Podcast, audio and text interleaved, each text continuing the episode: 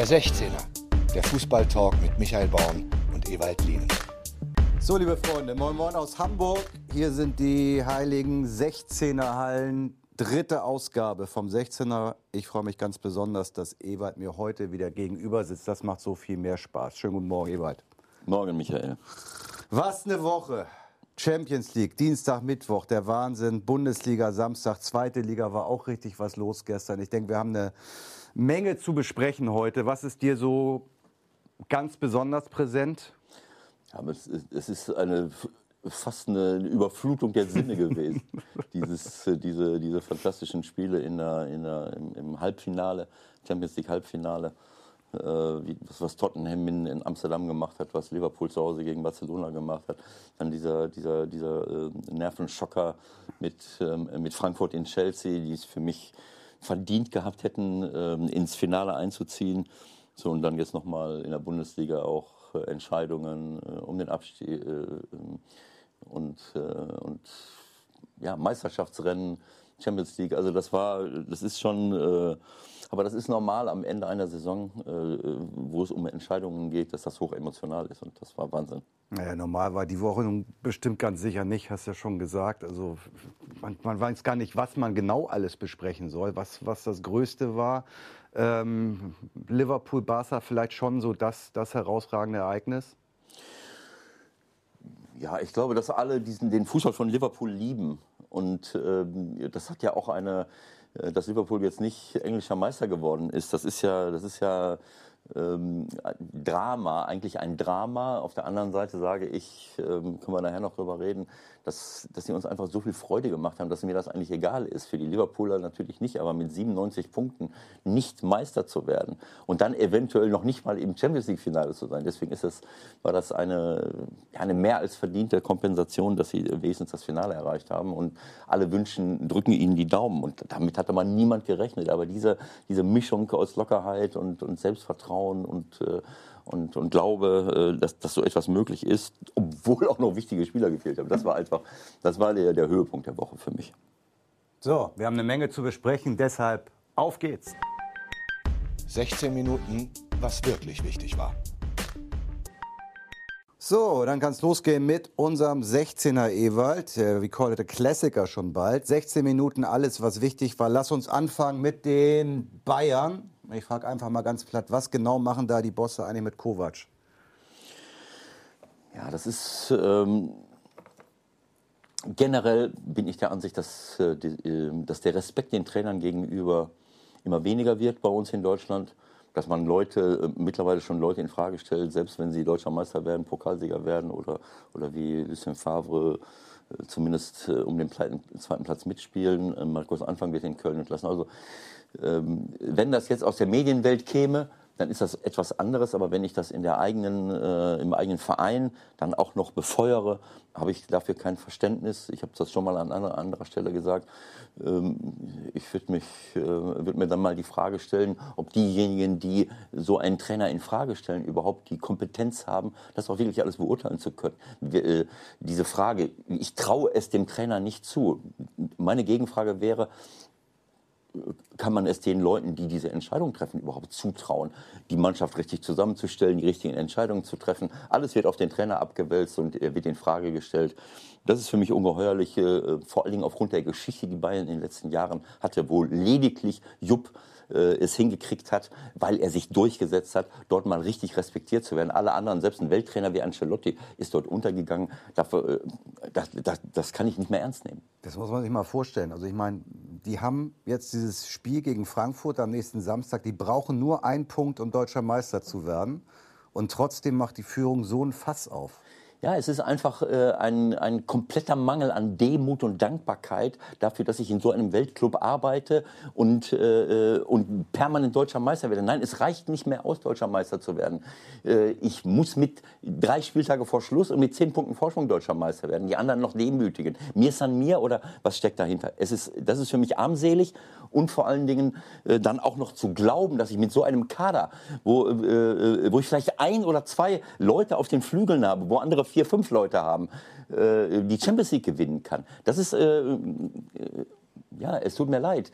Äh, das ist, dann muss ich die Frage stellen, sind die überhaupt in der Lage zu beurteilen, äh, welche, welche Möglichkeiten sie haben äh, angesichts der Konkurrenz? Wenn man gestern äh, das so verfolgt hat, wie sich auch andere Kollegen von dir geäußert haben, ähm, beispielsweise Stöger bei, ähm, bei Sky 90, glaube ich, war es, oder war es bei Bontora, egal. Auf jeden Fall hat er auch noch mal ganz klar gemacht, wie schwer sie eigentlich Kovac jetzt die Arbeit dadurch auch machen. Also die Dortmunder eigentlich sogar noch mal richtig mit reinnehmen ins Boot. Das ist doch alles eigentlich unvorstellbar, oder? Ja, äh, also ich, ich, finde, dass der Nico das sensationell gemacht hat, so dafür, dass er schon so gut wie weg war. Natürlich war das mit neun Punkten Rückstand, das ist ja äh, Majestätsbeleidigung. Äh, ähm, das, ich finde, dass er, wenn man das sich anschaut, neun Punkte Rückstand und jetzt äh, vor kurzem vier Punkte Vorsprung, das sind 13 Punkte aufgeholt auf eine europäische Top-Mannschaft wie Dortmund, auch wenn sie viele junge Spieler haben.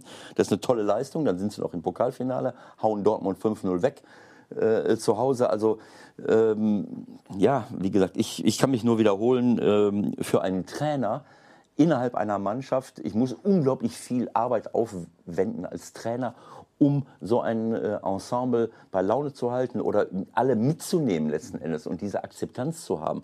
Wenn ich äh, von der Vereinsführung in Frage gestellt werde, ist das im Grunde genommen ein, ein, äh, ein Misstrauensvotum, äh, was du als Trainer nur durch, äh, durch klare Erfolge wieder wettmachen kannst. Und das ist komplett unnötig und kontraproduktiv. Und die Dortmunder können davon vielleicht sogar noch profitieren, obwohl sie selbst genug Probleme haben. Also das, das 3-2 gegen Düsseldorf, das war ja nun recht gequält. Ähm, ich habe es ja letzte Woche versucht anzusprechen. Vielleicht müssen die, müssen die Dortmunder noch mal ein bisschen verbal äh, in die Offensive gehen und auch ein bisschen gegen Bayern schießen vielleicht. Nun setzt sich nach diesem gequälten 3-2 der Vorstandsvorsitzende Watzke in die Pressekonferenz und ich habe dann auch mal gesagt, naja, vielleicht war meine Idee letzte Woche nicht so, doch nicht so gut. Äh, fühlst du dich bestätigt, wenn du den Auftritt von Watzke gesehen hast, in deiner Meinung? Ja, ich habe das immer schon gesagt, durch Reden erreicht man gar nichts. Das, was der Joachim Watzke, äh, Hans-Joachim Watzke da gesagt hat, das ist ein Selbsttor. Äh, wir können alles gewinnen äh, und, und Bayern kann alles verlieren. Ich glaube, haben schon einige was dazu gesagt. Es ist wie ein Pfeifen im Walde. Also Dortmund kann froh sein, dass sie noch in dieser Situation sind. Sie haben wichtige Spieler nicht dabei. Äh, sie haben sehr viele junge Leute. Ähm, äh, sie haben eine sensationelle Saison gespielt. Aber äh, für mich haben sie keine Chance eigentlich. Oder hätten es auch nicht verdient, jetzt in der momentanen Verfassung deutscher Meister zu werden. Wenn jetzt Bayern gegen Frankfurt spielen würde und Frankfurt wäre in der, in der Top-Verfassung, dann ist das, äh, dann wäre das etwas anderes. Aber Frankfurt, da werden wir gleich noch äh, sicherlich zu kommen, die pfeifen im Grunde genommen auf dem letzten, auf dem letzten Loch, wie, wie die letzten Spiele jetzt ge gezeigt haben und müssen jetzt nach Bayern und, und Dortmund quält sich durch die Spiele durch, wenn sie gewinnen. Dann gewinnen sie knapp soeben, so wie jetzt, jetzt auch gegen, gegen Düsseldorf. Ähm, und ähm, ja, also ich finde es schade, äh, weil das, ist, das gibt kein gutes Bild ab. Äh, ähm, damit äh, destabilisiere ich niemanden aus meiner Sicht. Äh, und abgesehen davon glaube ich sowieso nicht daran, dass das etwas bringt, andere zu destabilisieren. Ich, es wäre besser, wenn man sich selbst stabilisiert und nicht. Und Sie haben ja eine mega Aufgabe vor der Brust. Also in Gladbach äh, wird es jetzt auch nicht so ganz einfach werden, auch wenn Reus wieder dabei ist. Genauso sieht es aus. Äh, Mönchengladbach muss gewinnen eigentlich, wenn sie die Champions League erreichen wollen, äh, weil sie ja nicht äh, sicher sein können äh, dass, ähm, dass ihr Konkurrent Leverkusen äh, da verliert äh, und Frankfurt eh schwierig hat in, in, in München. Also das wird eine ganz schwere Aufgabe für Dortmund. Lass uns, lass uns sprechen über, über Champions League-Kampf. Der ist ja super eng. Also die Gladbacher haben es mehr oder minder selbst in der Hand. Leverkusen spielt in, in Berlin. Naja, und die Frankfurter äh, müssen bei den Bayern ran. Wenn man jetzt gesehen hat, wie es gegen, gegen Mainz gelaufen ist, ähm, wenn es ganz dumm läuft, ist Frankfurt am Ende der Saison Achter und hat das wem zu verdanken? Ja, ich habe es ja schon gesagt, Frankfurt äh, hat uns unglaublich viel Freude gemacht in, äh, in dieser Saison äh, in der Bundesliga, in Europa. Für mich hätten sie eigentlich die Euroleague, das Euroleague-Finale erreichen müssen. Für mich waren sie die bessere Mannschaft. Zu Hause gegen Chelsea war Chelsea erste Halbzeit klar besser. Äh, aber jetzt hätten sie es schaffen müssen und äh, sicherlich haben sie nicht so einen wahnsinnig breiten Kader, um eben auch immer wieder rotieren zu können. Äh, deswegen, das sind zwei Faktoren, die eine Rolle spielen. Es sind fast immer die gleichen Leute auf dem Platz gewesen. Kostic und äh, Da Costa auf den Außenbahnen. Bestimmte Leute haben fast immer gespielt. Das merkt man jetzt am Ende der Saison. Aber das andere ist natürlich auch, dass die, die Terminierung von Seiten der UEFA ähm, für mich auch nicht komplett nachzuvollziehen ist. Wir haben so viele Spiele, äh, und, äh, und dann mache ich ein Halbfinale, obwohl ich jetzt noch wochenlang Zeit habe, äh, hintereinander. wenn ich wesentlich mal eine Woche Pause habe, wenn Sie eine Woche Pause gehabt hätten vor dem Chelsea-Spiel, vielleicht hätten Sie es dann mit dieser tollen Einstellung hinbekommen. aber sie, sie, sie, konnten sich gar nicht erholen. Sie mussten in der Bundesliga ihre, ihren, ihren Mann stehen äh, am Wochenende und haben zwei super schwere Spiele gehabt und das mit der äh, fast immer mit den gleichen Spielern. Das hat man jetzt einfach gesehen. Sie haben in Leverkusen schon hoch verloren gegen Mainz. Äh, waren sie äh, ja, chancenlos nicht, aber man sieht es einfach, dass, dass der Akku leer jetzt, ist. haben jetzt noch eine Woche Zeit, äh, wieder irgendwie zu Kräften zu kommen. Wie siehst du das als Trainer? Gibt es da noch eine Chance, sich da noch mal so hoch zu fahren, ja, um den Bayern dann noch mal die Stirn zu bieten?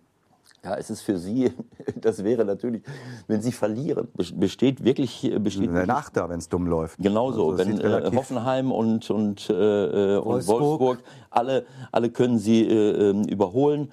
Äh, Hoffenheim ähm, äh, spielt in, äh, in Mainz. Da haben sie eine Möglichkeit. Wolfsburg spielt zu Hause gegen Augsburg. Wenn die alle gewinnen, äh, und Frankfurt verliert, dann können sie komplett ohne Europa dastehen. Und das ist, das ist unvorstellbar eigentlich. Und das als Mannschaft Mag sein, dass sie vielleicht den einen oder anderen verlieren, aber das ist für mich neben Dortmund die Mannschaft, die mich am meisten überzeugt hat äh, ähm, in dieser Saison. Und das wäre äh, wirklich sehr, sehr schade. Und äh, ja, die, die Terminierung äh, der, der Europa League-Spiele spielt für mich dabei auch eine gewisse Rolle, auch wenn man jetzt noch Rücksicht genommen hat mit diesem einen Tag. Lass uns noch mal kurz ein paar Details klären. Wir haben gerade eben auf dem Weg hierher uns über, über Gladbach auch unterhalten. Und für mich war einfach stark zu sehen, wie ein Trainer das dann auch wieder sieht. Äh, ich habe das Spiel kommentiert in Nürnberg. Für mich war der Torwart überhaupt kein Thema bei dem 1-0 von Drümmitsch. Und du hast mir relativ klar erklärt, das war ein klarer Torwartfehler. Wie, wie siehst du Tore? Wie nimmst du das wahr? Ja, ich, ich schaue natürlich seit langen Jahren, äh, äh, Jahrzehnten eigentlich äh, darauf und analysiere alle Tore und ähm, habe mich auch mit dem mit Torwartspiel ähm, äh, in der Frühphase meiner Karriere intensiv beschäftigt, weil das eben für mich auch mit dazugehört, das verstehen zu können. Und äh, es gibt äh, halt eine, äh, eine Grundregel, es gibt viele Grundregeln, aber äh, ich als Torwart äh, kann ich herauslaufen, um den Winkel zu verkürzen, damit äh, man an mir vorbei nicht einfach äh, ins Tor schießen kann. Das ist ein Punkt. Aber das Verkürzen des Winkels muss in dem Moment aufhören, äh, wenn äh, der Schütze den Ball spielen kann. Das ist eine der wichtigsten Grundregeln. Ich muss stehen als Torwart, wenn, er, wenn ich zu spät komme. Ich kann so weit rauslaufen, äh, wenn ich den Ball blocken kann beim Schuss, dass ich beim Schuss mit meinem ganzen Körper drauf bin. Dann ist das in Ordnung. Schaffe ich das nicht, und das ist ja oft absehbar, dann muss ich irgendwann mal stehen bleiben, damit ich dann überhaupt die Möglichkeit habe, mit Armen und, und Beinen zu reagieren. Der Torwart von Nürnberg, der Martenia, stürzt ihm entgegen, macht das ganze Tor leer und fliegt ihm auch noch entgegen, in der Hoffnung, dass dass er angeschossen wird. Und der spielt einfach den Ball mit der Picke unter ihm drunter her, weil er das ganze Tor leer gemacht hat. Für mich ein Tor, was nie fallen darf. Und bis zu dem Zeitpunkt, wo es eins, äh, da stand es 0-0, das ist der Türöffner gewesen, wo Gladbach dann anschließend äh, kontern kann. Nürnberg hat gut gespielt, ist in einer guten Verfassung und haben auch Torchancen gehabt. Aber durch solche Fehler im Abwehrbereich von Abwehrspielern, in diesem Fall von Torhütern, kann ich ein Spiel natürlich einstielen. Äh, und Gladbach hat es dann, dann zu Ende äh, gespielt mit guten, äh, mit guten Toren. Nürnberg weg, Hannover weg, Stuttgart geht in die Relegation. Der junge Trainer, haben wir ja auch schon jetzt viel drüber gesprochen in unseren Folgen über junge Trainer, hat es wirklich gut gemacht, finde ich. Hat mit dafür gesorgt, dass sie jetzt diese Chance haben. Was man hört, wird er aber in der kommenden Saison nicht mehr Trainer sein. Kannst du das dann auch nachvollziehen oder sagst du, wenn er gesponnen jetzt gegen Union oder gegen Paderborn die Relegation erfolgreich gestaltet und wird dann weggeschickt, Ist doch irgendwie auch merkwürdig, oder? Aber das kann ich aus der Entfernung nicht beurteilen und möchte ich auch nicht beurteilen. Äh, da sind Verantwortliche, die das vielleicht äh, bewerten können. Sie haben gesagt, wir müssen etwas verändern und äh, ne, eine andere Ansprache bringen. Das hat ja offensichtlich auch funktioniert. Sie sind in einer besseren Verfassung. Sie glauben wieder an sich. Sicherlich hat er vielleicht auch andere Spieler hingestellt. Ich habe jetzt Leute, erfahrene Leute wie Gentner, wie Castro, alle wieder auf dem, auf dem Platz gesehen. Und das ist natürlich zum richtigen Zeitpunkt, um in der Relegation dem, dem Dritten der zweiten Liga Paroli bieten zu können. Dass Hannover und Nürnberg absteigt, unvermeidlich. Also klar, als Trainer glaubt man immer noch dran. Der, Thomas in, in, in Hannover äh, hat sich wahnsinnig gefreut. Aber wenn ich, äh, wenn ich 18 Punkte habe nach 32 Spielen, äh, ich meine, und genauso in Nürnberg, also äh, sie steigen jetzt mit 19 und 21 Punkten ab. Selbst klar, wenn Nürnberg, äh, Stuttgart jetzt nicht gewonnen hätte, dann wären sie wieder auf drei Punkte ran. Aber wie kann man glauben, dass, also ist egal. Es ist, es ist absolut verdient, das wissen sie auch, dass beide abgestiegen sind. Stuttgart wird eine Chance haben und in der, äh, bei der, beim Kampf um die Champions League Plätze, ähm, ja, da ist mir halt aufgefallen, dass, ähm, äh, dass äh, manche sehr, sehr stark auf die Offensive setzen und damit nicht immer unbedingt erfolgreich sind. Ich meine in erster Linie Leverkusen, zwischendurch auch Gladbach und auch Hoffenheim. Hoffenheim hat eine fantastische Mannschaft. Die spielen einen richtig, richtig guten Fußball nach vorne. Jeder zweite Angriff eine riesen Torschance. Aber äh, ich habe einen Abwehrspieler noch entdeckt auf dem Platz. Mit Bikacic, mit der Nummer 4. Äh, äh, Vogt ist ein super, ist jemand, der den Spielaufbau machen kann. Und Grillic spielt eigentlich vor der, vor der Abwehr. Das war die Dreierkette. Und dann haben sie mit Kalaschabek und, und Brené zwei offensive Außenverteidiger, die auch fast nur vorne rumrennen. Und der Rest ist nur noch offensive pur. Ähm, damit kann ich natürlich einen wunderbaren Fußball nach vorne spielen. Äh, das amortisiert sich nur dann, wenn ich eben auch die Tore schieße. Dann muss ich mal in Führung gehen, dann kann ich sie auskontern wieder. Ähm, wenn das nicht der Fall ist, ähm, ja, dann verlieren sie ein Spiel gegen Bremen, was du eigentlich nie verlieren darfst. Und bei Leverkusen sehe ich es ähnlich. Leverkusen hat auch nach vorne eine absolute Top- Top-Mannschaft. Ja. Äh, aber sie, äh, sie spielen unentschieden, obwohl sie zig Chancen haben. Äh, aber es ist eben so. Auf lange Sicht muss ich eben auch eine gute Abwehr haben. Und ich kann, ich kenne Peter Bosch sehr gut und ich liebe seine, eigentlich seine Einstellung vom Fußball. Aber wenn ich etwas gewinnen will auf lange Sicht, kann ich nicht nur auf die Offensive setzen. So viele Tore kann kein Mensch schießen, wenn ich hinten nicht stabil bin. Und so ist es jetzt auch gewesen. Ein, zwei Situationen von Schalke reichen, äh, reichen aus. Ja. Äh, ähm, abgesehen davon, dass, äh, dass Schalke sogar noch einen Elfmeter kriegt. Also das sind alles Situationen, ähm, die vermeidbar sind, wenn wenn ich so eine gute Offensive habe, muss ich auch gucken, dass ich hinten äh, auch stabil bin. Diese, diese Mischung äh, muss da sein.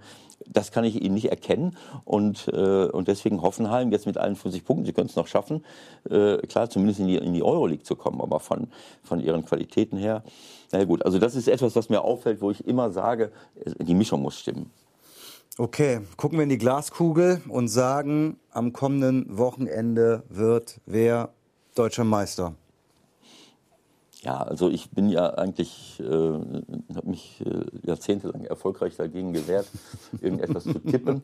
Das möchte ich eigentlich auch nicht, aber ähm, schnell, schnell, schnell. Es spricht alles für Bayern. Okay. Alles? Ja, Mini-Chance für Dortmund, vielleicht, Frankfurt? Ja, natürlich, äh, wie gesagt, ich, äh, ich bin kein Hellseher, aber ähm, die, die Formkurve, auch, auch was jetzt in, in äh, Leipzig passiert ist, irgendwo läutet hier so ein Wecker, interessiert mich nicht.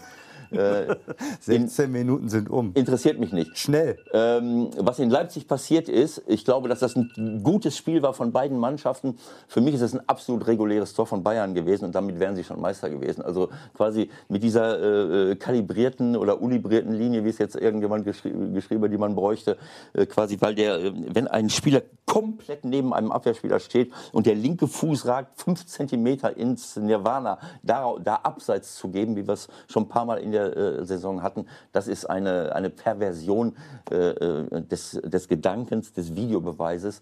Denn damit äh, lege leg ich den Fokus auf etwas völlig Die Schiedsrichter sagen halt, Abseits ist schwarz oder weiß. So, muss man da vielleicht gucken in der Sommerpause und sagen, lass uns gucken, wie wir da in irgendeiner Form eine Toleranz schaffen. Das wäre eine Möglichkeit. Absolut, es geht nicht anders, weil das ist genau, genau wie bei dem Handspiel, ist das eine Perversion des Gedankens. Dadurch, dass ich jetzt diese technischen Möglichkeiten habe, kann ich nicht plötzlich etwas zum Abseits erklären, was jahrzehntelang nie, wäre nie einer auf die Idee gekommen, Abseits zu geben. Der steht direkt daneben, plötzlich ragt irgendein Finger oder ein Fuß, was völlig unsinnig ist, 10, 3 Zentimeter irgendwo rein, abgesehen davon, dass kein Mensch weiß, ob es vielleicht, vielleicht auch anders wäre, wenn man vorher auf den Knopf drückt. Also das ist eine Perversion, das muss abgeschafft werden, weil das ist komplett ärgerlich. Für mich ein komplett reguläres Tor. Ich kann den Uli da verstehen, Bayern wäre jetzt Meister gewesen schon, aber gut, äh, das, da müssen wir ran.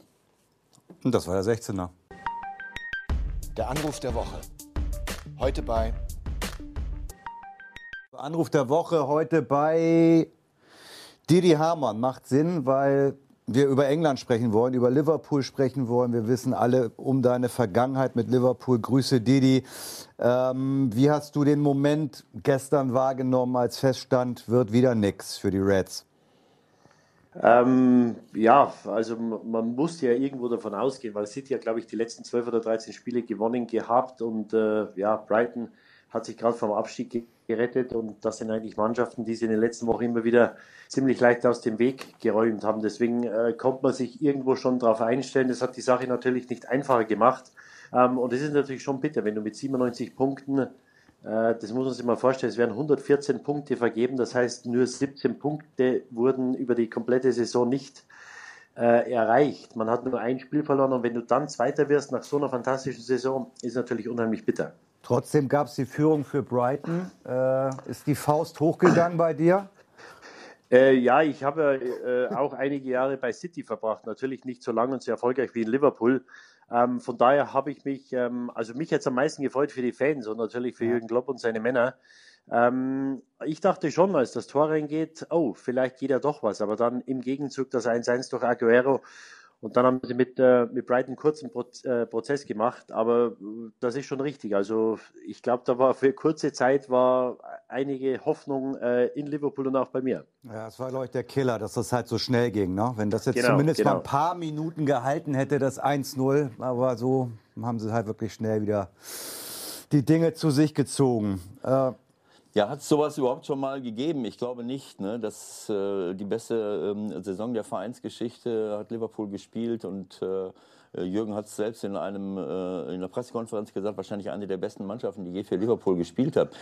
Ähm, er war natürlich sehr geknickt gestern und hat gesagt, ich brauche eine, eine Zeit lang, aber er weiß doch auch und wir beide wissen, ähm, auch wenn jetzt viele Kommentatoren sagen, ähm, naja, sie haben es jetzt nicht geschafft, aber für mich äh, persönlich, äh, ich, ich habe mich so gefreut über diese Saison, über diese Leistung, die Liverpool gebracht hat und immer noch bringt. Äh, Im Champions League-Finale sind sie jetzt, äh, dass das für mich jetzt als Außenstehender, als Fußballfan eigentlich nicht so eine große Rolle spielt. Wird der oder der Meister? Trotzdem habe ich eben gehört, Liverpool kann die, kann doch noch eine erfolgreiche Saison oder die Erfolg, die Saison kann noch Erfolg, kann doch noch erfolgreich sein. Nicht von mir, wenn sie die Champions League gewinnen. Also äh, ja da werde ich äh, leicht nervös und da würde ich gerne mal deine Meinung zu hören. Nee, Ewald, ich bin, ich bin da voll bei dir. Also, wie gesagt, du, es hätten beide Mannschaften hätten den Meistertitel verdient gehabt. Und, und äh, gefühlt sind für mich beide Meister. Da bin ich vollkommen bei dir. Ähm, wenn du halt dann auf einen Gegner triffst, der einen Punkt mehr macht, äh, da kannst du dich nicht dagegen wehren. Und äh, wie gesagt, sie haben ein Spiel in der ganzen Saison verloren, siebenmal unentschieden ja. und haben 30 Spiele gewonnen. Also das muss man sich mal vorstellen. Und wenn das nicht reicht, äh, wie gesagt, dann muss man es akzeptieren und muss man, muss man Manchester City gratulieren. Ähm, sie können die Saison krönen mit dem, mit dem Champions League-Titel. Die Frage wird sein, ähm, also erfolgreich war die Saison, weil wenn du ins Champions League-Finale kommst und wenn du 97 Punkte holst, es gab einmal eine Mannschaft, das war City im letzten Jahr, die haben 100 geholt. Ähm, davor war die beste Saison Liverpools 85. Also ich hatte mal, wo ich dort war, wir hatten, glaube ich, mal 80 oder 81. Äh, und da haben wir da schon über unsere Verhältnisse gespielt. Also ist gar nicht auszudenken. Es sind nochmal fünf oder sechs Siege mehr, was die Mannschaft dieses Jahr äh, geholt hat. Also das ist, ist äh, sagenhaft, was, was sie geleistet haben. Die Frage wird sein, Ewald, und das weißt du äh, genauso wie ich, ob oder wie das einen Knacks hinterlässt, weil die Mannschaft war einige Male nah dran, haben ja auf tragische Weise zum Teil wenn man sich das Champions League-Finale letztes Jahr anschaut, verloren. Und wenn du jetzt halt nicht Champions League-Sieger werden solltest, dann äh, frage ich mich, was muss noch passieren, dass der Jürgen Klopp in England oder in Liverpool einen Titel holt. Also ich glaube, das wird die große Frage jetzt sein, ja. ähm, weil das kann psychisch kann dich so äh, so eine Sache natürlich so toll die Saison war, ja, ja. aber letztendlich unterm Strich ähm, bist du Zweiter geworden und das kann schon einen Knacks ähm, hinterlassen, glaube ich. Wie siehst, wie siehst du es? Ähm, jetzt haben wir 13. Mai. Ja, du hast die, die, die Saison jetzt beendet und jetzt hast du bis zum 1. Juni im Grunde Zeit, dich vorzubereiten. Ist das vielleicht nicht sogar ein bisschen lang? Ja, es ist, ist, äh, ist lang. Also ähm, du hast jetzt äh, ja, fast drei Wochen äh, bis dahin und ähm, ist eine lange Zeit. Du hast natürlich noch das ähm, FA Cup Finale. Die Deutschen sind ja eine Woche hinten dran. Aber das ist eine lange Zeit. Ich weiß das. Also bei uns waren es damals, glaube ich, äh, zwei Wochen, die wir, die wir Vorbereitung hatten und war das schon lange. Jetzt hast du nochmal eine Woche. Wart ihr weg ähm, eigentlich in der Zeit oder äh, seid ihr, seid ihr nee, zu Hause geblieben? Nee, nee, wir, wir sind ja weg ich muss ja ganz ehrlich sagen, natürlich drei Wochen ist eine lange Zeit und, und da macht es vielleicht eher Sinn. Nur Liverpool hatte dieses Jahr, sie waren zweimal weg und haben zweimal nach der Rückkehr haben sie enttäuscht und hatten Probleme. Also ah, okay. wurden einige Spieler krank, mhm. weil sie einmal in, äh, glaube ich, waren sie in Marbella, einmal ja. in Dubai ähm, und hatten sehr heißes Wetter, kamen sie zurück in den englischen Winter und dann war es recht frisch und windig und regnerisch und da wurden einige Spieler krank. Also äh, Sie werden sich das mit Sicherheit gut überlegt haben. Ähm, aber ich weiß nicht, ob es nötig ist, jetzt nochmal äh, zwei Wochen oder zweieinhalb Wochen vor dem größten Spiel äh, vieler Spieler ihrer Karriere äh, da nochmal eine Woche woanders hinzugehen. Würdest du wegfahren, Ewald? Würdest du nochmal ein Nein. Trainingslager machen? Nein, auf gar keinen Fall. Ich glaube eher, dass äh, wir haben es ja jetzt auch vielleicht bei Barcelona gesehen. Äh, ich glaube, dass die Anzahl der Spiele äh, einfach zu viel geworden ist im, im Laufe der Zeit, um immer frisch im Kopf zu bleiben. Aber auf der anderen Seite muss ich sagen, also ich würde die Anzahl der Spieler reduzieren, vielleicht auch in den halb, äh, sagen wir mal zwischen zwei Halbfinals noch eine Woche einschieben, damit ich äh, nicht innerhalb einer Woche eine ganze Saison verspielen kann mit, mit zufälligen Verletzungen oder Ausfällen, wie auch immer, und damit ich mir auch ein bisschen erholen kann. Aber ich glaube, dass es eher kontraproduktiv ist, wenn ich viel Zeit habe, weil dann die Spannung verloren geht. Wir haben es jetzt bei Barcelona gesehen. Ähm, Barcelona stellt, ist schon Meister geworden, was schon mal die erste ähm, Entspannung bedeutet, frühzeitig äh, Meister geworden. Dann äh, stellen sie gar keinen auf. Äh, am Wochenende, in dem, äh, bevor sie in Liverpool das Rückspiel in Vigo, haben, ja. Äh, in Vigo stellen sie überhaupt keinen auf. Und so haben sie auch gespielt. Die waren, die, die waren in der Tiefschlafphase teilweise äh, äh, also wenn ich diese Eck, diesen Eckball sehe und auch viele Szenen im, im Spiel, also es äh, das ist wirklich ein zweischneidiges Schwert, ob ich äh, sage, jetzt entspanne ich mich mal total, weil da wieder rauszukommen, nach so einer anstrengenden Saison, ich halte das für schwieriger, als wenn äh, die Spannung erhalten bleibt, ich, keine Ahnung, eine Woche, anderthalb Wochen Zeit habe, deswegen finde ich es, und dann eben wieder äh, ja, mit aktiver Erholung äh, vor, äh, vormarschiere. Aber drei Wochen halte ich auch für ein bisschen komisch, ehrlich gesagt. Ja, noch, noch, noch dazu vor dem Hintergrund, dass du die zwei äh, Halbfinals innerhalb von einer Woche spielst. Ja, also ich weiß wir, nicht. Das haben wir vorhin auch schon warum, besprochen, ja. Ja, ja, also das ist der da, Wahnsinn. Da hättest, äh, da hättest eine Woche dazwischen lassen können und dann, äh, äh, gut, dann hättest du natürlich immer noch die, die Pause jetzt gehabt, aber du spielst, du hast dann so eine, so eine lange Pause zwischen den Halbfinals und dem Finale.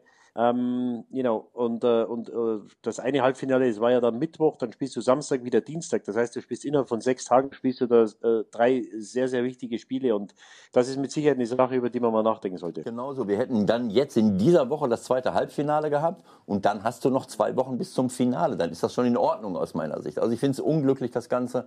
Ähm, aber ja, es ist so, wie es ist. Äh, äh, es ist natürlich bitter, das ist klar, wenn ich, äh, wenn ich so knapp davor bin. Und du hast es eben angesprochen, ganz oben ist die Luft halt dünn. Und Jürgen hat zwar gesagt, wir müssen es akzeptieren, wenn eine Mannschaft da ist, die noch ein bisschen besser ist als wir. Aber gut, ähm, also ich sehe es ein bisschen anders, aber natürlich auch von, aus, aus der Sicht der Betroffenen ähm, glaube ich, dass das, äh, dass das absolut äh, verständlich, äh, verständlich ist. Wie siehst du denn generell die, ähm, diese, diese Entwicklung, dass wir jetzt in der Champions League und in der, in der Euro League zwei Reihen englische Finals haben. Das ist ja nun auch eine Entwicklung. Wir haben jetzt äh, jahrelang immer die spanische Liga gehabt, die, äh, die gewonnen hat. Also äh, dreimal oder wie, wie oft hat äh, Real Madrid gewonnen? Und Barcelona einmal, also seit Jahren eigentlich, seit, seit Bayern München, haben nur noch Spanier gewonnen. Jetzt haben wir plötzlich rein englisches Finale, was so ein bisschen darauf schließen lässt, dass die Premier League ja so langsam mit ihrer Finanzkraft ähm, ja, die, die Wettbewerbe dominiert. Ähm, ja, es, es, gibt ja natürlich eine bessere Möglichkeit. Äh, es gibt ja keine Garantie, Erfolg zu haben, das Geld, aber es gibt ja natürlich eine bessere, eine bessere Möglichkeit und Basis, weil du, weil du bessere Spieler holen kannst. Ähm, und was man nicht vergessen darf, es wurden ja jetzt auch einige gute Spieler aus der Bundesliga weggeholt. Das heißt, du machst die eigene Liga besser und schwächst äh, ja, die, die, die anderen Ligen. Ja. Ähm, ich, ich würde da erstmal abwarten. Also ich glaube nicht, dass wir da jetzt eine ähm, ein, ein Schema sehen oder, oder eine Tendenz, dass man sagen, ja, die Engländer dominieren jetzt. Das sind äh, immer Momentaufnahmen. Wir hatten zu meiner Zeit schon mal eine, eine Phase, wo wir, glaube ich, äh, von der Premier League jedes Jahr über Jahre hinweg einen Champions League Finalteilnehmer hatten. Mhm. Auch einmal ein, ein rein englisches Finale mit Chelsea gegen Manchester United.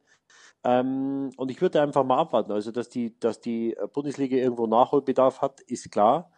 Ähm, aber da muss man auch das, das Ausscheiden sehen. Die Dortmund haben eine junge Mannschaft, neuer Trainer, sind irgendwo im Umbruch. Äh, bei den Bayern, äh, die haben auch eine, äh, müssen die Mannschaft auch verjüngen. Also da ist auch etwas im, ähm, äh, sich am Verändern. Und äh, man muss sehen, dass eben beide Mannschaften sind gegen die Finalteilnehmer ausgeschieden, was nochmal dazu kommt. Also sie sind gegen zwei sehr, sehr gute Mannschaften ausgeschieden. Natürlich, über das Ausscheiden kann man sprechen, aber ich bin weit davon entfernt zu sagen, die Premier League wird die nächsten fünf oder zehn Jahre die Champions League und die Europa League dominieren. Äh, wir haben gesehen, die Frankfurter waren so nah dran, hätten es wahrscheinlich verdient gehabt nach der zweiten Halbzeit und der Verlängerung in London. Äh, Chelsea auszuschalten. Und äh, das zeigt, dass wir sind konkurrenzfähig ähm, unsere beiden Aushängeschilder Dortmund und Bayern äh, mit neuen Trainern in die Saison gestartet äh, und dabei die Mannschaft zu verjüngen. Die Dortmunder sind ja schon einen Schritt weiter wie die Bayern. Und deswegen bin ich fest davon überzeugt, dass die, äh, dass die deutschen Mannschaften da wieder kommen werden. Ähm, und der Anspruch muss natürlich ein anderer sein, weil man, äh, glaube ich, wenn man sich Leipzig, Leverkusen anschaut, die sind, glaube ich, zu einfach aus der mhm. Europa League ausgeschieden. Was möglich ist, haben die Frankfurter gezeigt. Und ähm, ja, das ist eine Momentaufnahme und äh, lass uns mal die nächsten ein, zwei Jahre abwarten. Ich glaube nicht, dass die Engländer ähm, auf Strecke die Champions League oder die Europa League dominieren werden, weil da einfach die Konkurrenz aus Deutschland, aus Spanien, möglicherweise auch Italien äh, einfach zu gut ist. Wenn man auf die, äh, auf die Tabelle in der Premier League guckt, dann ist es schon äh, schräg. Der, der erste ist Man City, der sechste ist Man United. Dazwischen sind vier Mannschaften, die in den Finals sind. Der zweite gegen den vierten Liverpool Tottenham in der Champions League und der dritte gegen den fünften äh, Chelsea Arsenal im, in der Euroleague. Aber ich sehe es genauso äh, wie du. Ich hoffe es zumindest. Wir alle haben gehofft, dass, äh, dass Ajax es schafft. Das wird jetzt auch wieder eine Momentaufnahme gewesen sein, nehme ich mal an, weil sie werden ihre wichtigsten Spieler verlieren. Aber trotzdem gibt mir das zumindest Hoffnung, was ich jetzt in dieser Saison gesehen habe, dass man, dass es eben nicht nur auf diese Art und Weise geht. Aber trotzdem, wenn so eine Mannschaft wie Ajax äh, plötzlich nach vorne stößt, dann kommen natürlich die Großen und Finanzkräftigen und holen die, die Leute wieder weg. Lass uns, lass uns doch mal kurz bei Liverpool bleiben. Ich fand den Auftritt von Klopp gestern mal wieder, muss ich sagen, überragend. Nach dem, was passiert ist, sich mit so einer positiven Attitüde auf die Pressekonferenz zu setzen, ich finde, das, das kann vielleicht auch nur er. Und spricht das auch dafür, dass er es schafft, ähm, die Mannschaft bis zum 1. Juni äh, in der Spur zu behalten und das Absacken sozusagen auch im Kopf zu verhindern?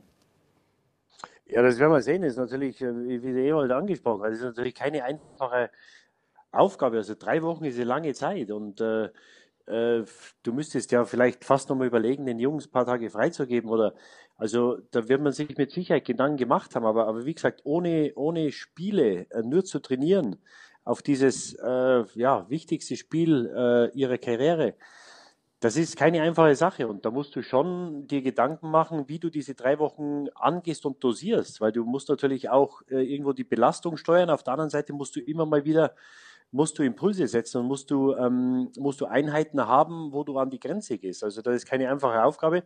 Das ist aber bei Tottenham nicht anders. Die haben dasselbe Problem.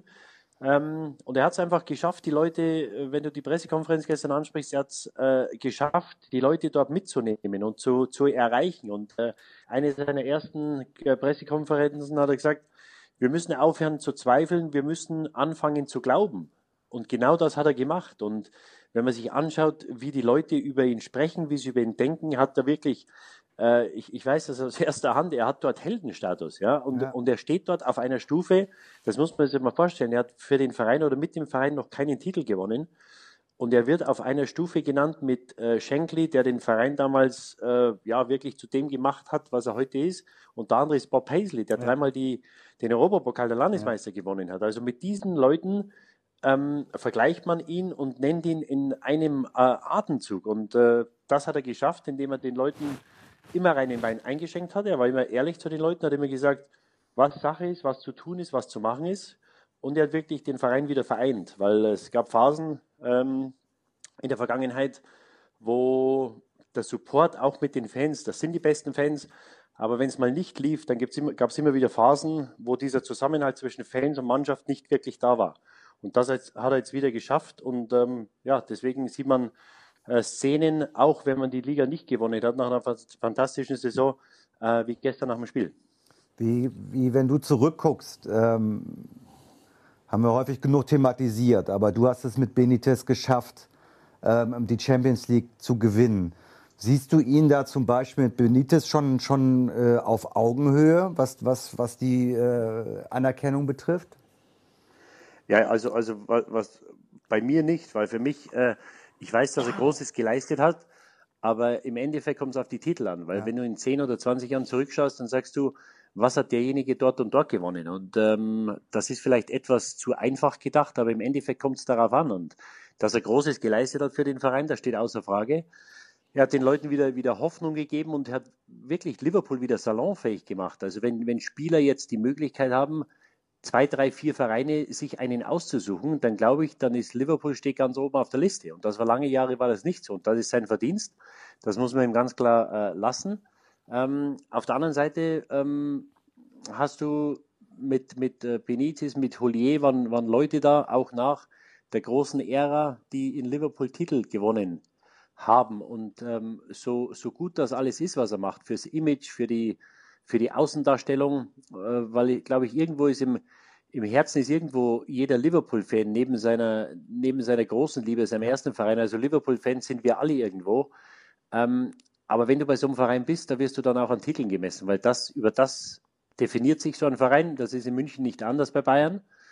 Ähm, und das ist, was die Leute wollen. Und äh, du kannst meiner Meinung nach keinen Heldenstatus erreichen, ohne Titel zu gewinnen. Er hat es geschafft. Aber irgendwann muss, muss der erste Titel kommen. So wie sie dieses Jahr gespielt haben, bin ich davon überzeugt, dass es früher oder später sein wird. Aber du bekommst natürlich nur so viele Chancen. Und ja. sie haben eine fantastische Möglichkeit. Ich glaube, gegen Ajax wäre es einfacher geworden. Ja. Ähm, aber gegen Spurs jetzt haben sie eine, eine fantastische Chance und ähm, ja, hoffen wir, dass es dieses Mal packen. Rein psychologisch ähm, würde ich jetzt mal sagen, gehen Sie als Favorit rein. Ähm, oder siehst du es anders? Ja, ich, glaube schon Favorit, wenn du, wenn du Barcelona im zweiten Spiel äh, 4-0 wegbügelst, äh, nachdem du das Auswärtsspiel 3-0 verlierst, dann äh, denke ich, bist du berechtigterweise Favorit. Auf der anderen Seite spielen sie gegen eine Mannschaft, die unheimlich diszipliniert, äh, diszipliniert und organisiert ist. Und das ist eine Mannschaft, die nicht einfach zu spielen ist. Äh, sie haben vor vier, fünf Wochen ähm, in Liverpool gespielt. Äh, da müssen sie zwei Minuten vor Schluss, äh, spielen sie zwei gegen eins, stehen allein vorm Torwart, müssen eigentlich das 2-1 ja. machen, die Spurs. Äh, und im Gegenzug in der Nachspielzeit bekommen sie das, äh, den, den Siegtreffer durch Salah. Also es waren immer sehr enge Spiele zwischen den beiden Mannschaften. Ich glaube, das wird eine ganz enge Kiste. Was für Liverpool spricht, ist, äh, dass sie, wenn weil ich immer der Meinung bin, in so einem Spiel kann immer mal was passieren, dass du reagieren musst. Egal, ob du vorne bist, dann musst du vielleicht einen Verteidiger einwechseln oder einen defensiven Mittelfeldspieler oder willst einen neuen Stürmer bringen.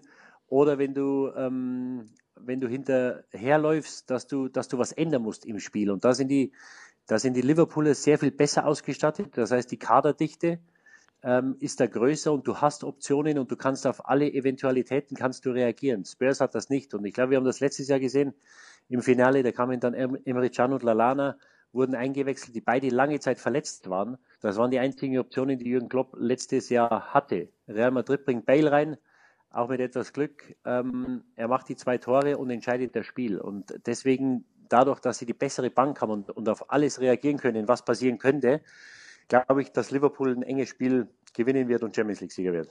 Ich meine, sie haben 26 Punkte Vorsprung in der Liga, aber in, zwei, in einem Spiel kann alles passieren, wie du es gesagt hast. Und ich sehe es, ich sehe es ähnlich. Äh, das Problem äh, der mangelnden Spielpraxis, was hältst du davon, wenn Liverpool äh, ja, äh, in, in einer Woche oder anderthalb Wochen äh, gegen äh, Arsenal testet und Tottenham gegen Chelsea? Und da verletzen sich dann drei, dann oder haben, wie? Dann haben alle, dann haben alle noch mal ein vernünftiges Spiel gehabt. Ja, also die Überlegung, also ich, ob sie gegen Arsenal spielen müssen, weiß ich nicht. Aber ich bin mir sicher, dass es die Überlegung gibt, ähm, auch in der Zeit jetzt, wo sie nach Spanien gehen oder wo auch immer sie hingehen, äh, dass man da nochmal ein Spiel äh, ansetzt. Ja?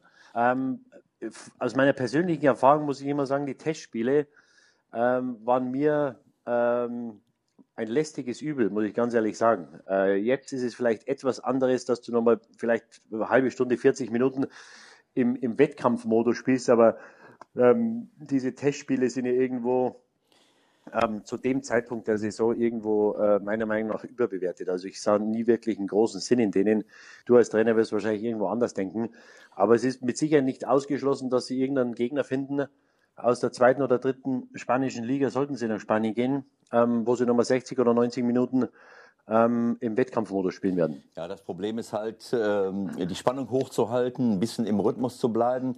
Äh, aber natürlich ist es völlig klar, wenn du ein, wenn du äh, ein, ein Spiel machst, äh, wo keiner Lust hat, äh, ähm, ja, wo auch die Gefahr besteht, dass du dich vielleicht verletzt. Du willst das Champions League Finale spielen es, ist, es ist schwer, also da den, den richtigen Weg zu finden äh, oder man muss halt untereinander äh, etwas machen. Es ist, es ist nicht einfach, aber äh, das, wie gesagt, es ist für mich auch nicht nachzuvollziehen, warum ich drei Wochen äh, zwischen dem Meisterschaftsende äh, und dem Champions League Finale setze und, und dann auch noch innerhalb von einer Woche diese beiden Halbfinals spiele. Das ist sehr unglücklich aus meiner Sicht. Didi, wenn wir dich haben, lass uns auch noch mal kurz über die Bayern sprechen. Das ist ja nun auch wirklich einiges passiert, was kaum noch nachvollziehbar ist. Äh, wir haben schon alles relativ klar besprochen. Du hast dich auch dazu positioniert, aber jetzt noch mal reflektierend das Wochenende betrachtet. Was reitet die Bayern, äh, so mit Kovac umzugehen? Ähm, ja, man, man, scheint den, äh, man scheint den Glauben verloren zu haben, dass er den nächsten Schritt machen kann. Und äh, ich habe gestern Abend bei Sky 90 gesagt, dass ich glaube, er hat mit dem 5-0 gegen Dortmund hat er seinen eigenen Abschied besiegelt, weil jetzt alle sagen, ähm, hätten wir doch so gegen Liverpool gespielt und das ist hypothetisch, das wissen wir nicht, ob das anders gelaufen wäre. Ähm, Fakt ist, dass die Bayern nicht in einer Liga mit Tottenham und auch nicht mit Liverpool sind in diesem Jahr. Da war der Kader einfach nicht ähm, gut genug besetzt. Da war er auch zu alt, der Kader. Das muss man einfach anerkennen. Und ähm, ich Aber glaube, das dass wenn man. Das, das, das, merkt doch die Vereinsführung nicht. Das sagen die. Das, ich glaube nicht, dass sie das zugeben würden. Das, ja, das ist die Frage, aber, aber dann muss ich sagen, ja, Ewald, da muss ich sagen, dann weiß ich nicht, was man für einen Anspruch hat. Also wenn irgendjemand aus der Führung denkt oder gedacht hätte am Anfang der Saison, das ist ein Kader, mit dem du die Champions League gewinnen kannst, ich glaube, da machen sie sich was vor. Ja, also das, du spielst, es gibt in der heutigen, ich habe das gestern gesagt, es gibt in der heutigen Zeit, früher haben die Leute gespielt bis 40. Da gab es Torhüter, der Klaus Fichtler, glaube ich, mit 43 noch Libero auf Schalke gespielt. Ja? Heutzutage findest du kaum mehr einen 35-Jährigen im Tor oder in der Innenverteidigung, wo es ja einfacher ist, geschweige denn auf einer äh, Offensivposition auf dem Flügel, ja, vom Pizarro mal abgesehen, der aber auch ein Teilzeitspieler ist und der natürlich ähm, ein, ein, ein Wunder der Natur ist. Das heißt, du spielst mit Frank Ribéry, der große Verdienste für die Bayern hat. Der spielt im Champions League äh, Achtelfinale auf der linken Seite, weil Coman angeschlagen war, spielst du mit einem 35-Jährigen, wo du natürlich nicht mehr so schnell bist wie mit 28. Ja, und wenn du dann äh, den Anspruch hast oder dem Trainer sagst, naja, wir müssen jetzt Liverpool aus dem, äh, aus dem Wettbewerb kegeln, die mit Salah, mit Firmino und mit Mané kommen, wahrscheinlich das Beste, was Europa im Moment zu bieten hat, Tempo, Power, Finesse. Wenn ich sehe, wie Man Mané das erste Tor macht, das ist absolute Weltklasse. Ja, dazu ist natürlich, sind gewisse Spieler bei den Bayern nicht mehr in der Lage. Und wenn das der Anspruch war, oder wenn sie sagen, naja, wir hätten Liverpool schlagen müssen, dann glaube ich, machen sie sich was vor. Und da äh, ist, glaube ich, dieser Widerspruch, wo ich sage, meiner Meinung nach hätte kein anderer das leisten können und diese Ergebnisse erzielen können und er hätte erzielt wie Nico Kovac dieses Jahr. Deswegen hat er für mich hundertprozentig die Chance verdient, mit neuem Personal, mit jüngerem Personal nächstes Jahr allen zu zeigen, dass er auch in der Champions League wettbewerbsfähig sein kann. Aber in München scheinen wir da äh, andere äh, Ansicht zu sein und ähm, deswegen, wenn wir diese ganzen, wenn wir zwischen den Zeilen lesen, was wir in den letzten Wochen gehört haben, stehen die Zeichen ganz klar auf Trennung. Deswegen habe ich eben an anderer Stelle provokativ gesagt, äh, wenn diese Leute die, äh, den Nico Kovac in Frage stellen, ob er den nächsten Schritt machen kann, dann stelle ich die Frage, äh, ob, ob die anderen Verantwortlichen, wie Karl-Heinz Rummenigge, Salihamidzic und, und, und wer auch immer, ob sie einen realistischen Blick auf die Realität haben, wenn sie wirklich glauben, dass der Nico Kovac mit diesem Kader in dieser Saison, in dieser Situation Liverpool hätte ausschalten, ausschalten müssen, dann, dann müssen, müssen sie sich die Frage gefallen lassen, ob sie das richtig sehen. Also es tut, es tut mir fürchterlich leid, aber äh, diese, ähm, äh, das ist ein reines Anspruchsdenken, äh, was mit der Realität nichts, äh, nichts zu tun hat. Bayern hätte das in diesem Jahr nicht hinkriegen können. Aber der allergrößte Fehler bei der ganzen Geschichte ist doch, dass sie dieses Fass nochmal aufmachen vor dem letzten Bundesligaspieltag. Ich meine, sie müssen immerhin noch einen Punkt irgendwie holen äh, gegen Frankfurt, um sicher zu sein. Das ist das, was ich überhaupt nicht verstehe. Ja, ja, also ähm, da gebe ich dir recht und, und man hätte ja das irgendwie eindämmen können oder versuchen können, diese Sache einzufangen. Das hat man nicht gemacht und deswegen bin ich mir mittlerweile ziemlich sicher, dass, dass es die Trennung geben wird, weil äh, es ist jetzt zu viel geschrieben und gesagt worden und man ja hat es Woche versäumt. Das wird ja weitergehen bis Samstag, das Thema. Ja, nee, und, und, vor allem, und vor allem, wenn er da bleiben sollte, dann wird das nächstes Jahr weitergehen. Das heißt, die ganze Vorbereitung, das hast du beim ersten Spieltag, wenn das erste Spiel nicht gewonnen wird oder was, das zieht sich durch und diese Unruhe, das macht dich mürbe, ja. Und das kannst du dir als, als Verein wie Bayern München gar nicht leisten. Deswegen bin ich mir mittlerweile ziemlich sicher, dass es äh, zur Trennung äh, kommen wird. Ja, man ist sich ziemlich selbstsicher, glaube ich, dass man den Punkt gegen Frankfurt holen wird. Ich traue es in Frankfurt nach der tollen Saison, ehrlich gesagt, nicht mehr zu, dass sie in München gewinnen oder gewinnen sollten. Aber wir wissen es nicht. Äh, es wird, wird spannend bleiben. Es geht in, den, in die letzten 90 Minuten der Bundesliga, dass wir eine Entscheidung bekommen, hat es lange nicht gegeben. Da freuen wir uns natürlich alle drauf. Immerhin hat der ähm, Hütter ja noch eine Woche Zeit irgendwie, um die Leute noch mal wieder einigermaßen zum Laufen zu kriegen. Also wenn man ja, gestern ja, gesehen hat, ja, ich, es, geht natürlich nicht glaub, mehr viel. Ich, ich glaube nicht, dass das äh, ist, äh, im Umgang mit der Mannschaft, weil diese Unruhe gibt es ja schon seit, seit Wochen und Monaten. Und es gab im Herbst mal eine Phase, wo man gedacht hat, äh, man weiß gar nicht, wie lange das noch geht oder vielleicht äh, bleibt er gar nicht bis Saisonende. Also diese Unruhe, diese München immer irgendwo da. Ich glaube nicht, dass die Spieler und den Trainer das belastet. Also das, das gehört irgendwo dazu. Als ich da war, wurde man mal FC Hollywood betitelt. Äh, da war das wahrscheinlich etwas zu viel. Ähm, aber grundsätzlich glaube ich nicht, dass das die, die, die Mannschaft und den Trainer belastet. Ja, das ist natürlich immer eine wunderbare Ausrede, äh, wenn es nur unbewusst ist für die Spieler. Wenn ein Trainer so äh, in Frage gestellt wird, äh, habe ich immer im Hinterkopf als Spieler, naja, ich bin nicht der Erste, der, ähm, der in der Kritik steht, sondern wir haben ja auch noch einen Trainer, der dafür verantwortlich gemacht Also ja, aber, auf der anderen Seite, Ewald, würde ich da entgegenhalten. Ich glaube, dass die Spieler da einen gewissen Anteil an der ganzen Diskussion haben. Also ich glaube nicht, dass die Spieler daran ganz unschuldig sind, weil wenn die Vereinsführung sich so stark irgendwo positioniert und den Trainer anzweifelt, dann bin ich mir sicher, dass da einige der Spieler oben waren und gesagt haben, wir wissen nicht, ob das so weitergehen kann oder so weitergehen soll. Ähm, deswegen würde ich den Spielern da das Alibi gleich mal direkt abnehmen, ähm, weil sie, glaube ich, auch einen, eine Teilschuld daran haben, was im Moment mit Nico Kovac passiert. Ja, wenn das so wäre, das wäre ja noch schlimmer. Das ist ja kein, ist ja kein Gegenargument. Das wäre ja ein doppeltes Argument. Ich meine, es ist immer so, wenn ein Trainer in Frage gestellt wird, habe ich immer ein Alibi für Spieler. Aber wenn die Spieler selbst den Trainer auch noch in Frage stellen, das ist total übergriffig. Aber das ist ja auch heutzutage äh, an der Tagesordnung. Und im, im Übrigen, äh, bis auf Jupp Heynckes muss der Trainer ja auch noch erfunden werden, der offensichtlich mit dem aktuellen Kader, äh, äh der beim aktuellen Kader Akzeptanz findet. Ich meine, Ancelotti, der in der ganzen Welt erfolgreich war, nur bei Bayern München nicht. Äh, das ist ja auch eine Wurst äh, offensichtlich. Und äh, also es tut mir leid. Also, Sag mal, meinst du, meinst du, dass Sie schon einen haben? Ähm, ich weiß nicht, ob Sie schon einen haben, aber ich, ich, ich, wenn, du, wenn du so mit der ganzen Thematik umgehst, dann bin ich mir sicher, dass man schon mit Leuten gesprochen hat und eine Ahnung hat, wo man ungefähr sich hin orientieren würde. Ja, ähm, aber also fix in der heutigen Zeit ist ja unheimlich schwer, diese Sachen unter Verschluss zu halten. Also deswegen glaube ich nicht, dass sie schon jemanden haben. Ähm, aber man wird die Fühler schon ausgestreckt haben. Das, davon gehe ich aus. Eva, du bist frei, oder? Nee. Also also wenn das die, wenn das die, äh, die Systematik da sein sollte, was ich nicht beurteilen kann, dann, dann würde ich doch eine Abstimmung innerhalb der Mannschaft machen. Vielleicht auch mit ein paar Neuzugängen, dass die, dass die sagen, äh, wer, würde, wer wäre euch denn genehm und, und was soll er denn für Verhaltensweisen zeigen, damit, äh, damit ihr äh, also ich, ich will es mal so formulieren. Wenn eine Vereinsführung es zulassen würde, dass Spieler zu mir nach oben kommen können und sagen können, das, was der Trainer da macht, ist nicht in Ordnung, dann ist das eine, eine derartige Selbstdisqualifizierung, dass ich es nicht, äh, äh dass ich es gar nicht ausdrücken kann. Ähm, ich kann es mir, ich, ich hoffe nicht, dass es, äh, dass das so ist, aber wenn das so wäre, wäre das für mich ein Offenbarungseid.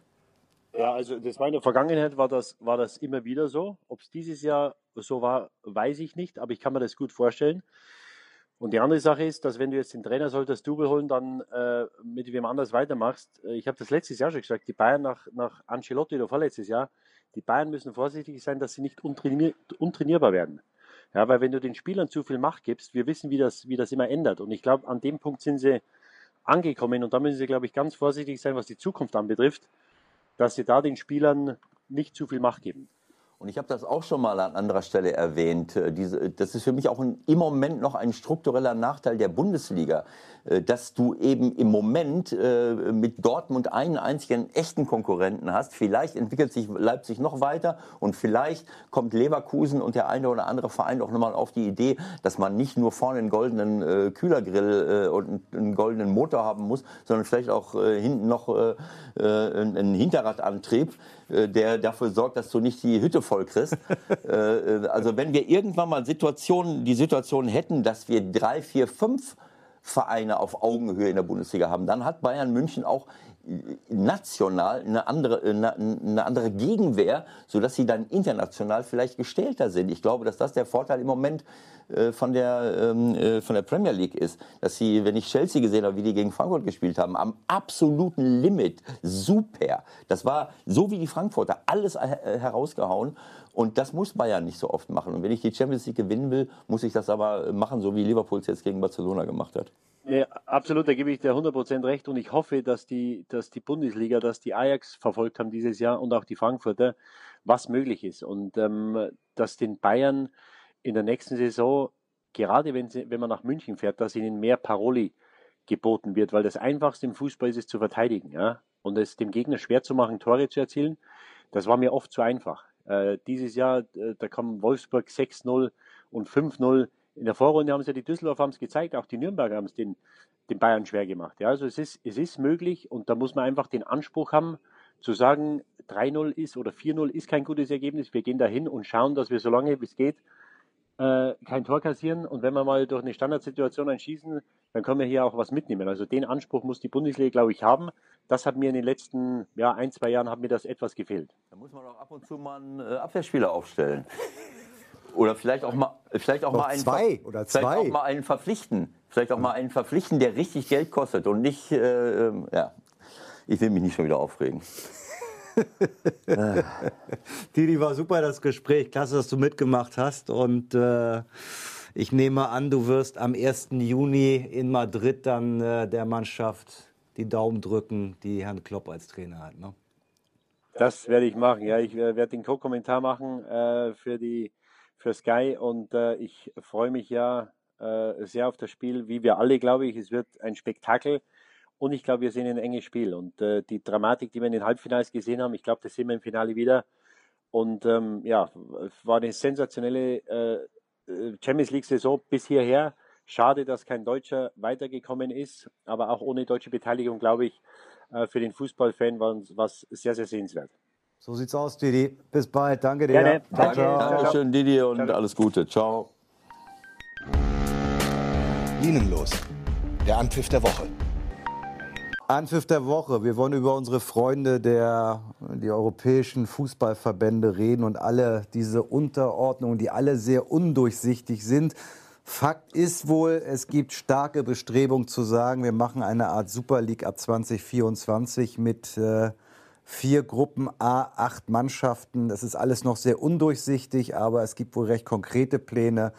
Und das bedeutet, wenn es so kommt, alleine schon mal vier Gruppen mit acht Mannschaften bedeutet 14 Gruppenspiele für jeden, wie zum Beispiel dann gesponnen Bayern München gegen Olympiakos Piraeus am 13. Spieltag der Superliga. Kann man das noch irgendjemandem vermitteln? Das sind ja erstmal nur Pläne. Der Hintergrund ist, dass äh, die ECA, das ist so, äh, wie heißt der Laden? Das ist die Vereinigung der Spitzenclubs in Europa. Die haben ja dauernd Pläne, nur noch untereinander spielen zu wollen. Das möchte die UEFA verhindern, indem sie selbst Vorschläge macht. Und diese Vorschläge äh, werden dann nächste Woche Freitag äh, offensichtlich vor allen Mitgliedsdelegierten äh, äh der Mitgliedsländer vorgestellt vom UEFA-Präsident Schäferin. Ob das durchkommt, steht, steht auf einem anderen Blatt. Fakt ist auf jeden Fall, dass es statt äh, Champions League und Euro League äh, dann nur noch eine dreigeteilte Champions League geben soll Bisher sind es 32 und 48 Mannschaften, das waren 80, jetzt es 128 Mannschaften geben. Äh, ähm, aber wie gesagt, das sind nur Pläne. Nur wenn ich jetzt nur die Champions League sehe, nur die absoluten Spitzenclubs sehe, die in der Champions League sind, und die sollen dann plötzlich acht Mannschaften, das sind sieben mit Hin- und Rückspiel, 14 Gruppen, Gruppenspiel. Wir reden jetzt nur von den Gruppenspielen. Ja. Wir reden noch nicht von Achtelfinale, Viertelfinale, Halbfinale und Finale. Ähm, dann ähm, ja, ich glaube, dass dann jeder, der, der ähm, mit halbwegs gesundem Menschenverstand an die Sache rangeht, äh, sich fragen äh, wird, wann sollen die noch spielen. Wir sind ja jetzt schon damit beschäftigt, uns zu fragen, äh, die, der Wettbewerb wird immer mehr aufgepimpt, wir haben immer mehr Spiele für die Leute, äh, ähm, leidet nicht unser Produkt, überfordern wir die Spieler nicht. Ähm, das ist nicht mehr äh, nachzuvollziehen, es sei denn, ich reduziere die Spiele äh, in den nationalen das Ligen. Das wird keiner wollen. Das wird keiner wollen. Das heißt, ich mache kleinere Ligen. Äh, wie will ich denn zu den, die Premier League hat jetzt schon 38 Spiele, die sollen jetzt nochmal 14 in der Vorrunde dazu holen. Äh, ähm, äh, dann noch irgendwie die Pokalwettbewerbe, in der, äh, in, wenn, wenn, du weiterkommst, in der Rückrunde geht es dann noch weiter. Also ich kann das Ganze nicht mehr ernst nehmen und der ganze Hintergrund ist für mich, dass man immer noch mehr Geld produzieren will, um das auszuschütten. Das stand der Traum dahinter. Bisher schüttet die UEFA 2,5 Milliarden auf, aus, dann sollen es 5 Milliarden sein. Und dann gibt es den Interessenskonflikt zu den absoluten Spitzenclub, die halt am meisten profitieren wollen. Die, die werden auch dagegen sein, äh, dass so viele Mannschaften plötzlich äh, äh dabei sein sollen. Äh, also Schäferin will sicherlich für alle Mitgliedsländer etwas tun, aber äh, am Ende ist das wieder auf dem Rücken der Spieler. Und für mich stellt sich die Frage, wer das ganze, wo das ganze Geld her, herkommen soll. Ja, selbst wenn das Geld kommt, wenn das jetzt mal gesponnen so kommen würde, ähm, da muss ja im Grunde jeder Verein, der daran teilnimmt, noch mal fünf bis sieben bis zehn neue Spieler haben, oder? Das heißt, das Geld wandert eh einfach nur weiter, wenn es so kommt. Ja, ich, wir haben spaßeshalber vorhin gesagt, da brauche ich ja zwei Mannschaften. Dann brauche ich zwei Mannschaften, eine für die Meisterschaft, eine für die Champions League. Das ist, äh, das ist, ja, das, das ist für kleinere Mannschaften ja gar nicht mehr äh, gar nicht zu leisten, äh, so wie ich jetzt schon bei Frankfurt sehe, die eine Top-Mannschaft haben, aber die dann nicht mehr die zweite Top-Mannschaft haben und am Ende mit so einer fantastischen Saison jetzt schon unter Umständen den Euro europäischen Wettbewerb im nächsten Jahr verpassen. Ich stelle noch mal eine ganz andere Frage: Wenn wo soll das ganze Geld herkommen? Für mich sieht das aus wie eine Blase. Es hat schon viele Blasen in unserem Wirtschaftssystem gegeben. Ich kann auch den Fußball nicht aufblasen bis zum Gehen nicht mehr. Irgendjemand Jemand muss es bezahlen. Äh, die Zuschauer, die sich das Ganze angucken sollen, die jetzt schon, wo jetzt schon viele am Limit sind und nicht dieses Pay-TV bezahlen. Nicht in jedem Land. Bei uns zum Beispiel äh, äh, macht es halt auch nicht jeder. Wenn jetzt noch mehr Spiele da sind und noch mehr Geld generiert werden soll, wer, wer soll das Ganze denn bezahlen? Die Firmen, die Werbung machen, und, äh, und äh, Werbung kann ich nur machen, wenn viele Leute sich das auch angucken. Dann bin ich auch bereit, viel Geld für Werbung zu bezahlen. Also äh, das riecht für mich alles nach Blase äh, was irgendwann mal nicht mehr funktionieren wird. Aber das Schlimmste ist für mich, äh, dass man damit äh, die Spieler komplett überfordert. Oder ich muss halt zwei, zwei verschiedene Mannschaften. Bayern München 1 und Bayern München 2. Die zweite Mannschaft spielt halt in der, in der, in der, Meister, in der nationalen Meisterschaft. Also Sind wir nicht insgesamt auf einem komplett falschen Weg? Also diese Champions League, wie auch immer sie heißen wird, Erweiterung, äh, noch mehr Gruppenspiele. Auf der anderen Seite spielt Frankfurt innerhalb von einer Woche zweimal gegen Chelsea, Barca gegen Liverpool ist innerhalb von sechs Tagen. Für mich absolut nicht nachvollziehbar. Das Europa League-Finale ist in Baku. Wo geht das alles hin? Ja, das, das sage ich seit langen Jahren, dass auf diese Art und Weise unser Produkt nivelliert wird, kaputt gemacht wird. Ähm, das, äh, ich, ich finde, dass es, dass es jetzt schon ausgereizt ist und dass man manchmal äh, sich, dass manche äh, sich an manchen Spieltagen man schon, sich schon gar nicht mehr dafür interessiert, wer jetzt da gerade gegeneinander spielt. Und das darf ja nicht sein. Ähm, äh, diese Halbfinalspiele haben das jetzt gezeigt, jetzt wo es um wirklich was gegangen ist. Das, das hat Emotionen freigesetzt bis zum geht nicht mehr. Wenn ich jetzt so, ich, alleine an, auf so eine Idee zu kommen, ist schon krank eigentlich. Weil es ist doch logisch, wenn ich 14, was, 14 Gruppenspiele, was, wen soll denn das noch interessieren? Solche Spiele, wie wir sie jetzt gesehen haben, Ajax, Tottenham oder Liverpool, Barca, die kommen nur dann zustande, wenn es Entscheidungsspiele sind, wenn es um etwas geht. Äh, und, und äh, ich kann diesen, äh, diese Emotionen kann ich nicht erzeugen. Ich mache das Produkt kaputt damit. Ich habe schon vor 20 Jahren gesagt, als ich Trainer in Köln war, da habe ich den Fernseher angemacht, plötzlich spielt zum so, so viel Mal Bayern München gegen Real Madrid, habe ich gar nicht mehr daran gedacht, dass sie gerade spielen. Äh, zehn Jahre früher hast du das vier Wochen vorher gewusst, wenn, wenn, wenn Bayern München gegen Real Madrid gespielt hat. Also wir müssen aufpassen, dass es, dass es jetzt schon ausgereizt. Aber ich finde, dass es auf einem guten Level ist und dass, noch, dass es noch halbwegs geht, wenn man es besser äh, koordiniert äh, und vielleicht auch mal den Nationalspielern die Möglichkeit gibt, äh, im Sommer in Urlaub zu fahren und nicht noch irgendeinen Wettbewerb zu spielen, den keiner braucht, für den sich auch kein Mensch interessiert ähm, dann kann das noch irgendwie, aber das Ganze nochmal aufzupusten und, und noch mehr von den Leuten äh, zu verlangen, wo die Spieler jetzt schon mit, äh, wir haben früher bis 35, 36, 37, 38 spielen können. Jetzt sind sie mit 31, 32 schon am absoluten Limit. Also ähm, ist, ist, für mich ist es nicht nachzuvollziehen. Ich glaube, dass wir die, diese Emotionalität unseres Produktes einfach brauchen, äh, mit Entscheidungen spielen, mit richtig äh, tollen Strukturen. Äh, das ist das, was die Leute fasziniert. Äh, das kann man, das mache ich mit, mit so einem System nur komplett kaputt. So, das war's für heute. Vom 16er, dritte Ausgabe. Es bleibt dabei, wir haben Spaß dran. Ich hoffe, ihr habt Spaß dran. Es werden mehr Leute. Bitte sagt's weiter, informiert Freunde, liked uns überall, verfolgt uns, abonniert, tut uns den Gefallen. Das hilft uns weiter. Und es soll ein Klassiker werden. Ewald, kurzes Fazit, kurzes Fazit zu dieser außergewöhnlichen Sendung. Ja, es hat mir Freude und Spaß gemacht, ähm, das Ganze nochmal Revue passieren zu lassen. So eine Woche wie, wie die letzte Woche war eigentlich außergewöhnlich. Ähm, das habe ich auch so in der Form selten erlebt. Das ist ein Highlight gewesen, äh, diese Champions League Halbfinalspiele und das Halbfinale von Frankfurt. Da, da werde ich lange dran zurückdenken und ich hoffe, dass wir in Zukunft äh, das nicht durch unsinnige Reformen kaputt machen äh, und, ähm, ja, und, und, den Fußball weiter im, im Mittelpunkt äh, haben, die Emotionalität, äh, das Schöne des Spiels und nicht nur das Geld verdienen. So sieht's aus. Gilt für uns, gilt für alle. Schöne Woche für euch. Bis bald. Alles Gute, ciao.